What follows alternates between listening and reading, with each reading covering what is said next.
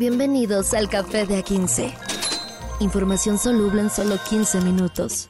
Con Carlos H. Mendoza y Julio César Lanzagorta. Date un sorbo y disfruta. El Café de A15. Café de A15 regresando hoy 4 de diciembre del año 2023 en esta edición especial regia. Tenemos que conocer todo lo que está aconteciendo en este maldito mundo de la política cochina. Señor Carlos H. Mendoza, ¿cómo está?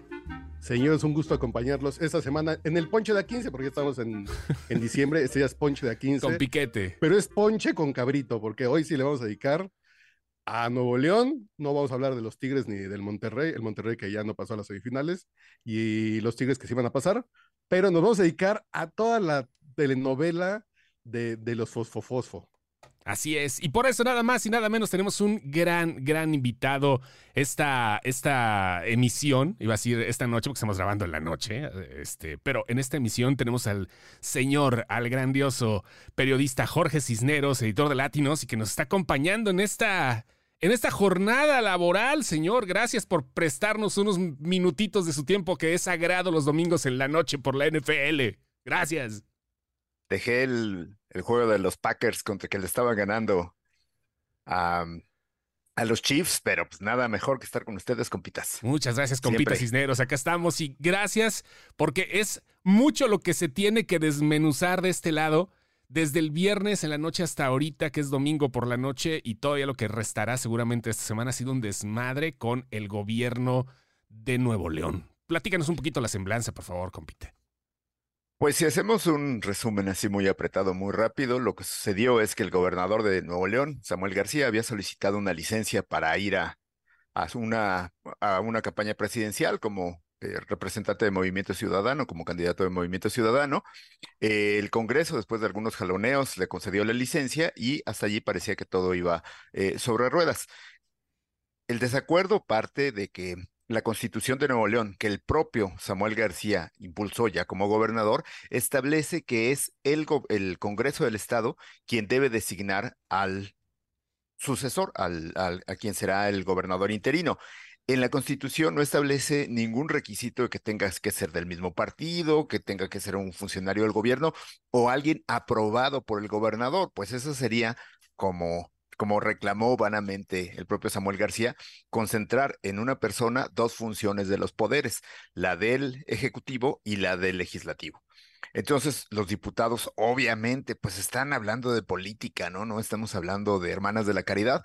Los diputados le negaron esa facultad y dijeron, nosotros vamos a, nombrar al que queramos. Primero, en una decisión totalmente fallida, nombraron al presidente del Poder Judicial, en un gran error porque pues al momento que lo nombraron, este señor, no recuerdo ahora el nombre, era presidente de los jueces. Entonces, pues no podía concentrar otra vez, la misma persona no podía ser titular del Ejecutivo y titular del Poder Judicial. Tuvieron que buscar otro, nombraron a otro y el, el gobernador en una actitud, la verdad es que en un político profesional sería muy extraña, ¿no?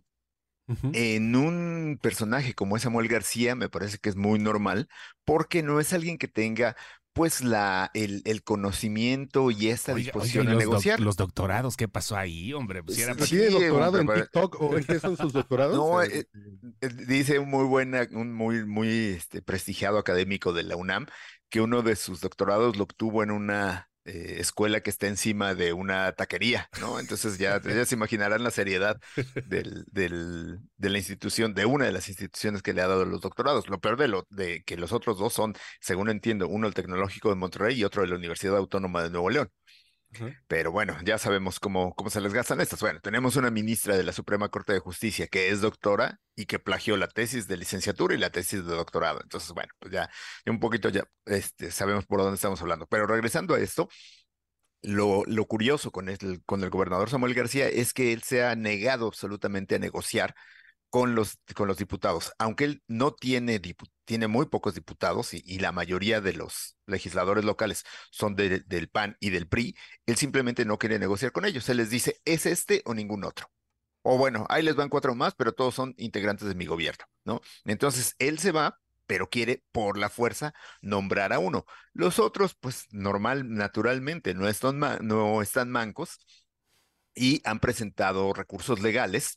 Eh, Samuel García había tenido una victoria parcial porque el Tribunal Electoral del Poder Judicial de la Federación le, dijo que, eh, que de preferencia el Congreso debería, por consenso, nombrar a un gobernador que, que respaldara la misma plataforma política de Samuel. Eso sucedió el, viernes, el, eh, sucedió el jueves y el viernes en la tarde Samuel estaba ya seguro de que se iba a la campaña y demás, pero no contaba con que la facción opositora presentó una, un recurso también en la Suprema Corte de Justicia y a las 11:40 más o menos del domingo eh, se dio a conocer esta resolución de la Suprema Corte de Justicia que decía que el gobernador había sido nombrado por el Congreso de acuerdo a lo que establecía la Constitución y que el gobernador en funciones debía ser Luis Enrique Orozco, lo que echaba por tierra los planes de Samuel. Lo primero que nos tenemos que preguntar entonces es, eh, cuando se dio a conocer esta resolución por el más alto tribunal del país, de inmediato Samuel García, pues en una, yo no, no, no, la, no encuentro otra manera de calificarla que como una pataleta.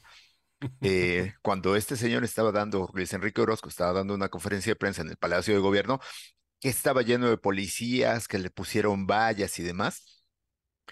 Eh, de repente se, acercó un encargado de seguridad y le dijo que el gobernador lo esperaba para hablar. El gobernador en funciones le dijo, no, yo no tengo nada que hablar, yo soy el gobernador y estoy hablando. Ahorita, ahorita no me moleste, hágase atrás de la raya que estoy. A mí no me gusta hablar conmigo mismo, que si no me veo como loco, dijo. Exactamente, ¿no? Entonces ya se, y después llegó el, el, el secretario de gobierno, que era quien Samuel García quería que se quedara como, como su reemplazo, Javier Navarro, y le dijo, eh, el gobernador Samuel García ya desistió de su licencia y quiere participar, eh, quiere, quiere reasumir la gubernatura, ¿no? Así nada más, así como que, ah, ya, ya, fíjate que ya me cansé de, ya, ya, no, ya no estoy a gusto aquí en la vuelta de los caballitos y ya me bajo, ¿no? Entonces ahí en la máquina que yo ya me quiero bajar. Y pues el gobernador, por supuesto, le dijo que no, que no, no, era, no eran enchiladas nada más para reasumir y que, eh, que, que, se, que, que, que, él seguía, que él había sido nombrado constitucionalmente por el Congreso, que era lo que correspondía, y que pues viera cómo le hacía. Y eh, pues ahora está el, eh, hasta hoy, de acuerdo con el Congreso, hay una cosa muy importante aquí que, que me parece que hay que anotar en la resolución de la Suprema Corte de Justicia de la Nación decía claramente que se instruía a las autoridades responsables, o sea, el Congreso, a no nombrar a nadie más porque ya había un gobernador nombrado. Por más que Samuel diga que ya quiere regresar y que ya notificó y demás, hay una orden del principal tribunal del país que dice no nombren un nuevo gobierno, hay un gobernador, ¿no? Entonces, a partir de mañana, pues se verá los recursos que, que presentan una y otra parte para eh, para, para determinar quién es el verdadero gobernador. Ayer eh, consultamos a algunos juristas, uno de ellos de, de Monterrey, Juan Jesús Garza Onofre, investigador de, de investigaciones jurídicas de la UNAM, y él decía que no se puede nada más notificar, o sea, que, él, que Samuel García no puede notificar al gobernador, tiene que notificar al Congreso que quiere regresar y el Congreso tiene que aprobar que se deslicencie. Primero le pidió licencia y ahora ya les tiene que, que le tienen que aprobar que, haga, que, que, se deseche la licencia. Entonces, otros juristas eh, decían que probablemente que si él participaba en, actos de gobierno, que hizo hoy, podía estar incurriendo En, usurpación de funciones. Así y, es. y es bote, tengo entendido, de cierta manera puede llegar hasta eso, ¿no? O sea, porque así lo dicta la Suprema Corte de Justicia de la Nación, ¿no? Sí, el desacatar la orden de la, una orden de la Suprema Corte de Justicia tiene consecuencias, ¿no? Tiene consecuencias eh, penales, administrativas. Entonces, eh, pues eh, la, la, verdad es que es un poco difícil entender a qué juega Samuel. Principalmente uno por su, su resistencia, uno a dar entrevistas, especialmente con medios que no le son cómodos. ¿A quién se parece? ¿A quién se parece? Sí, a quién se, como que tiene, tiene unos rasgos allí muy, muy, muy similares a ciertas personas que conocemos. Y otra es que sus, pues sabemos que su discurso es el de las redes sociales, ¿no? Entonces él se echa un discursito para él, un discurso de 45 segundos en TikTok o de, o en Twitter, pues es como su ámbito natural y nunca sale de allí, ¿no? Entonces, pues no sabemos qué está pensando, a qué le está apostando, pero eh, pues no parece, uno, eh, como ha sucedido desde el principio de la crisis, no está dispuesto a negociar. Y dos, pues esto de este abierto reto a una orden de la Suprema Corte de Justicia de la Nación no parece que vaya a terminar bien con él, ¿no? Pero, o bien para él. Pero y aquí estaba jugando, Samuel, estaba jugando así realmente pensó que tenía una posibilidad de ser presidente. ¿Por qué este regreso tan repentino? Eh, él pensaba irse de figuroso a la campaña, hacerle, yo creo, posiblemente el caldo gordo a Claudia Sheinbaum. Y ahorita que dice que ya no va a poder regresar, o quién sabe quién va a manejar el despacho, que no va a ser de sus confianzas, dijo, mejor me regreso. ¿Y dónde queda ese compromiso con, con México, con transformar México y la nueva política? Dijo, no, mejor me regreso a mi hueso seguro, porque no me voy a quedar como el perro de las dos tortas. Que, legalmente hasta ahorita eh, sí es, ¿eh? O sea, hasta ahorita, ahorita. Sigue volando, ¿eh? Sí, está hasta ahorita. Hasta un juicio de procedencia se le podría hacer en el Congreso del Estado y hasta igual se queda sin nada. Va a ser muy raro el tema de a dónde nos estamos metiendo porque creo que sí viene unos mesitos antes de que empiecen las campañas en forma, en que a lo mejor el PRI y el PAN de Nuevo León agarran un protagonismo de, echarse la bronca grande con, con Samuel y, y en una de esas ni siquiera regresa. Sí, su, su, mensaje de hace rato fue muy claro, ¿no? Fue porque, porque dijo, bueno, ya me echaron para atrás, entonces ahora lo que sigue es desaparecerlos del Estado, ¿no? Les vamos a ganar y demás. Bueno, eso todavía está por verse, pero pues lo que él declaró fue guerra abierta, sin, sin, ninguna, eh, sin, sin, ningún matiz. Creo que ahora el balón está en la cancha del, de los diputados del PAN y del PRI, que tienen dos opciones. Mañana pueden concederle la licencia y decir, pues ya, ahí muere, cada quien con su golpe, o pueden hacer precisamente lo que dice el compita Mendoza y hacerle la vida imposible y decirle, tú pediste licencia por seis meses, ahí nos vemos el 2 de, de junio del próximo año, ¿no? Como poder hacerlo, podrían hacerlo y eso creo que sería un jaque terrible. Mi interpretación, digamos, mi conjetura es que van a hacerlo primero, que le van a decir, bueno, ya quieres regresar, está bien, regrésate y tratar de contrarrestar un poco todo el discurso del gobierno y de Movimiento Ciudadano este diciendo que hubo una confabulación, que hubo una conjura de estos partidos en contra de Samuel García.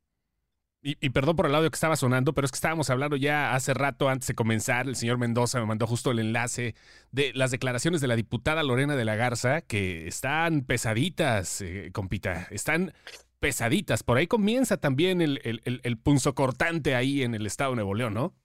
Sí, hay, eh, hay una de las, de, las, em, de las aristas que nos ha dejado ver este conflicto muy claramente es o las sospechas más bien, ¿no? Que nos deja ver este conflicto es ¿por qué la necedad de Samuel García, que aunque la ley diga que el Congreso tiene que nombrar al sustituto, él está empeñado en no dejar que alguien que no sea de sus confianzas se haga cargo del gobierno durante seis meses, ¿no? Pues ¿Por qué? ¿Por qué se niega? Seis meses fuertecito, ¿no? Es que tiene escondido en el escritorio que no quiere que se vea, o, qué hay, porque yo creo que sí regresó como eso, no, no, no, que ya voy de regreso, es como, de ya voy, no, no que nadie entre, que ya voy para allá y me rajo. Fue muy raro porque yo pensaría, porque nadie le estaba impidiendo a él ser candidato de, de Movimiento Ciudadano a, la presidencia, nadie. Lo que lo frenó es que él no quiso dejar el escritorio abierto y regresó corriendo. Y, no es que, que el PRI le haya dicho tú no puedes ser candidato, al contrario. Tú vete candidato, yo aquí pongo lo que nos alcanza con, con nuestros diputados locales y designamos un gobernador seis meses puesto por nosotros. Pero regresó corriendo como, no, no, no, no, no, ya voy para allá, que nadie entre. Que, jefa, que nadie entre a mi cuarto. Así, así. Sí. Sí, es muy curioso. Creo que nadie puede pensar, eh, nadie, nadie, nadie, no solo entre nosotros, sino entre, entre la gente, entre el, pueblo bueno y sabio, nadie pensaría que, que no quiere que nadie entre porque no tiene nada que esconder, ¿no? Todos creo que, que, que cualquier persona pensaría que, que teme dejar a otra persona porque tiene muchos, muchos esqueletos escondidos en el armario y pues precisamente no quiere que, que esto se vean. Creo que esto se relaciona con lo que, que comentaba el compita Mendoza. Eh, ¿Dónde quedó el compromiso que decía tener con México para buscar la candidatura y demás? No, no, pues en realidad yo creo que no había ningún compromiso. Mi, mi, mi mi impresión es que, pues básicamente le iba a ser un tercero en discordia con el objetivo de restarle votos a, a, a, Xochitl Galvez. Estaba muy claro, su discurso era durísimo contra Xochitl Galvez y muy, muy suave con Claudia Sheinbaum.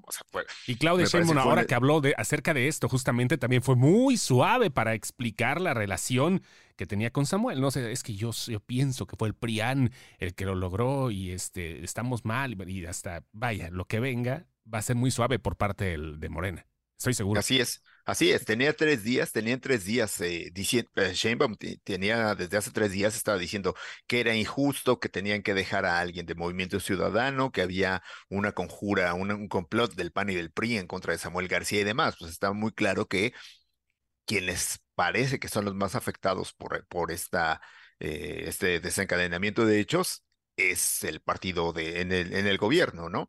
Y me parece que Samuel, en el momento en que, en que puso en la balanza irse y dejar que alguien audite sus dos años de gobierno y lanzarse a una aspiración presidencial, que de acuerdo con las pocas encuestas serias que han salido en los últimos días, pues ninguna le da movimiento, le daba a Movimiento Ciudadano siquiera 10, 10 puntos de los 10% de los votos, ¿no? Y si bien Sheinbaum está muy adelante aún de, de Xochitl Galvez, eh, le doblaba la intención de voto por Xochitl Galvez, doblaba la de Samuel, ¿no? Entonces, pues creo que no hay, no, no, no es, no, no, no, no se necesita hacer eh, demasiado, hacer un análisis demasiado sofisticado para pensar que el tipo vio que iba, que, que, iba a salir ganando y que iba a salir perdiendo, perdón, y prefirió regresar a, a, a la gubernatura, ¿no?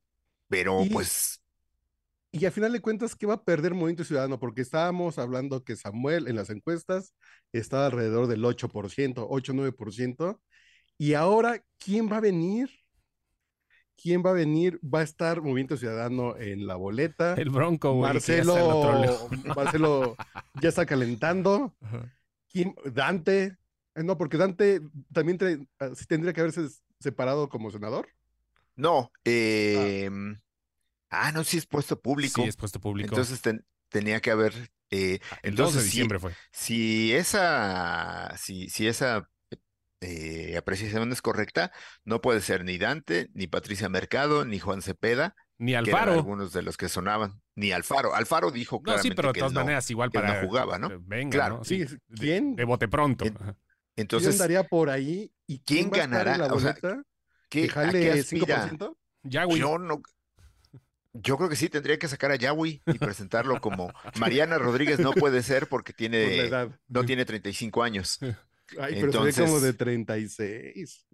No, o sea, es que la, política no acaricia, güey. No, no manches, ya está cabrón. Está cabrón. alcanza el timbre. No, y, y espérate. Pero creo. Sí, dime. Pero creo que, que van a perder mucho movimiento ciudadano. Yo pensé que sí iba a ser como una opcioncita por ahí rara a la hora del Congreso, a la hora de los votos en el Congreso, eh, a lo mejor la gente sí votaría tal vez por, por si el voto anti-AMLO se lo llevaría a Xochitl, pero en el Congreso tendrían un contrapeso y sacarían alguna ventaja a Movimiento Ciudadano. Y creo que con este zafarrancho van a perder hasta eso. Creo que Movimiento Ciudadano, que no presentó candidato para el Estado de México, eh, creo que va, que sí se va a quedar muy chiquito. Yo creo que va a andar por alrededor de los 5%, a no ser que pongan a, a quien está de moda ahorita, a peso pluma o no sé quién. Sí, tendría que sacarse de la manga a alguien de RBD, el regreso o algo. Jorge Álvarez Maínez está, eh, puede ser, este, Indira Kempis, que había realizado el proceso, pues, que había metido hasta la denuncia, creo, contra el Movimiento Ciudadano, no me acuerdo bien. Sí, este, porque no la dejaron participar en esa contienda, este, podría regresar. No sé, no sé, es que no hay alguien.